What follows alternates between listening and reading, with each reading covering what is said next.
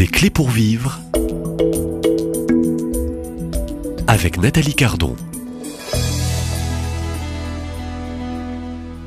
Mariam, la petite arabe aimant l'amour, c'est le titre de ce spectacle hein, consacré à Sainte Mariam de Jésus crucifié, euh, un spectacle écrit, composé, mis en scène et produit par Claire et Ghislain Planty et Daniel et Anne Facerias.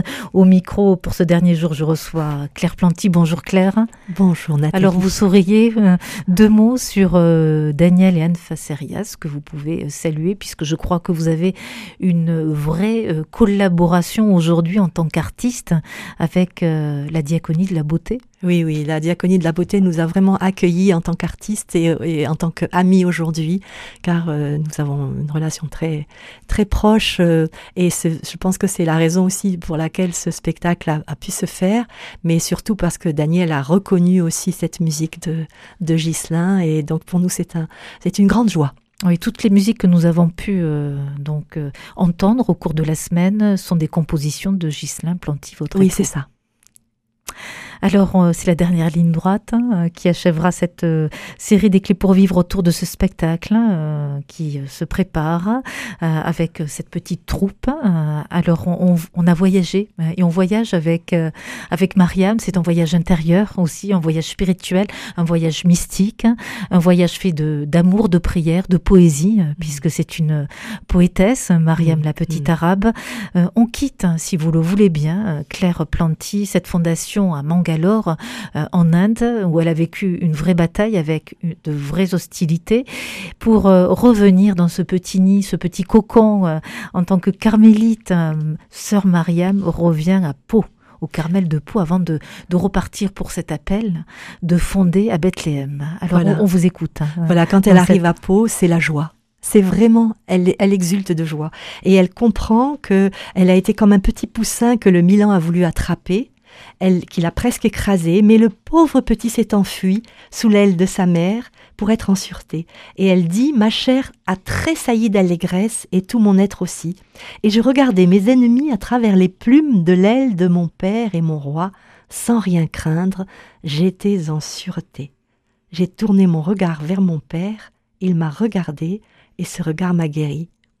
Et voilà Mariam qui revient vraiment dans sa famille, en fait elle est dans la paix, dans la joie, mais elle dit j'ai la joie dans les os, j'ai la joie dans ma chair, et elle dit ô homme, soyez heureux de tout, car votre trésor c'est le Très-Haut. Elle, elle exulte, voilà.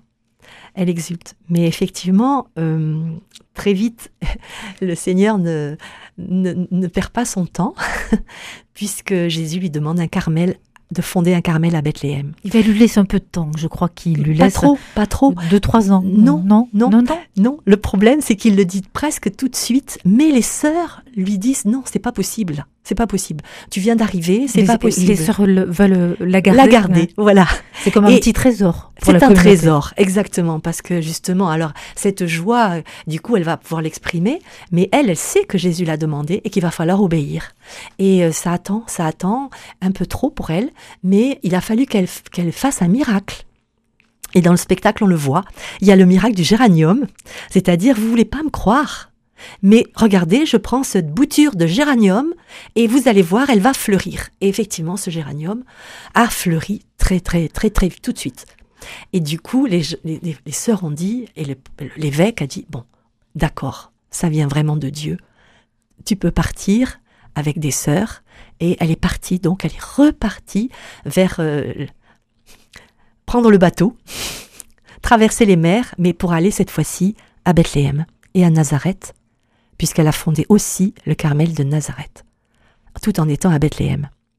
Voilà. Alors, euh, qu'est-ce qui se passe quand elle arrive euh, à Bethléem et Nazareth pour euh, alors, Mariam? Alors, rien n'a été simple parce qu'elle avait vu, le Seigneur lui a montré l'architecte, je crois. Voilà, le Seigneur lui a montré les plans. Donc, il a tout préparé pour elle. Mais oui, le terrain est prêt. Et, et, les gens disaient, mais enfin, c'est pas, c'est beaucoup trop grand, il faut beaucoup d'argent.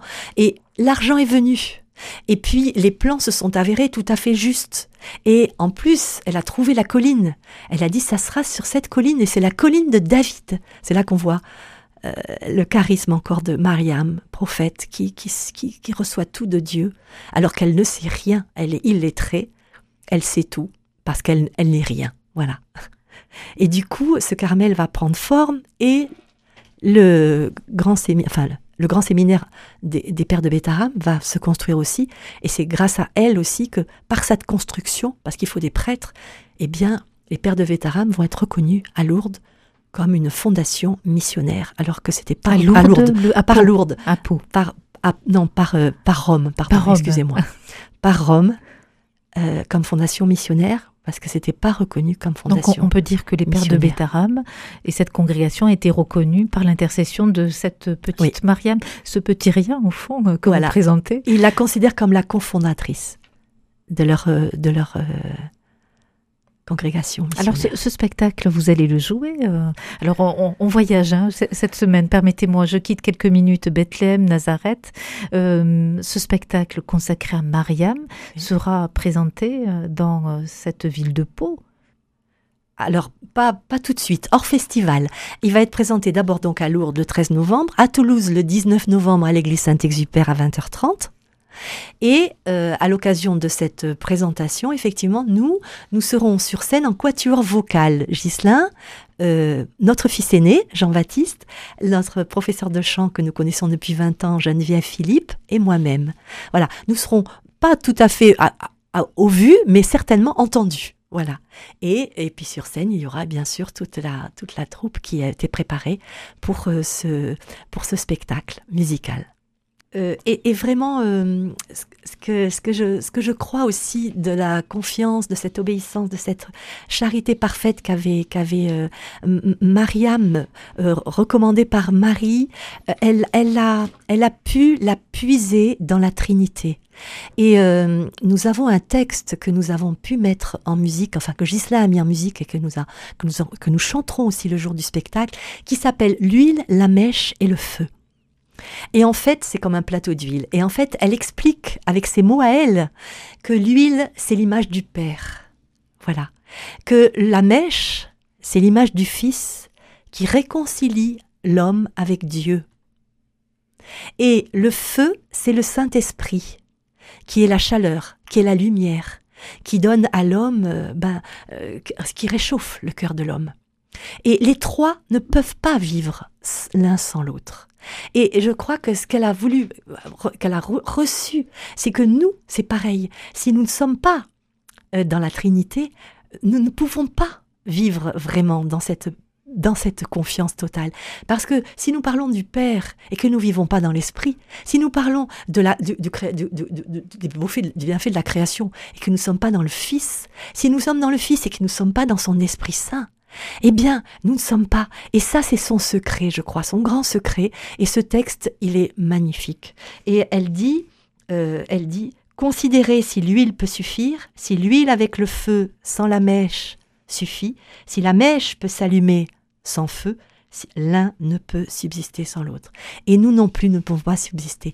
Et ça, c'est la, la, fin un peu de ce spectacle, juste au moment où elle va mourir, en fait, c'est comme une, une extase qu'elle voit. Elle voit la Trinité à travers ce, à travers ce, ce, ce, ce poème qu'elle écrit finalement, qui n'est rien d'autre qu'un texte euh, mystique, quoi.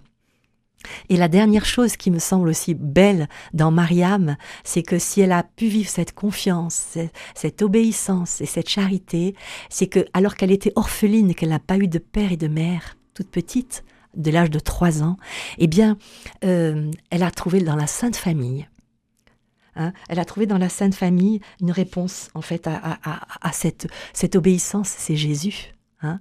Cette charité, c'est l'Esprit Saint. Et puis, cette confiance, ben, c'est notre Père. Avoir confiance. Voilà.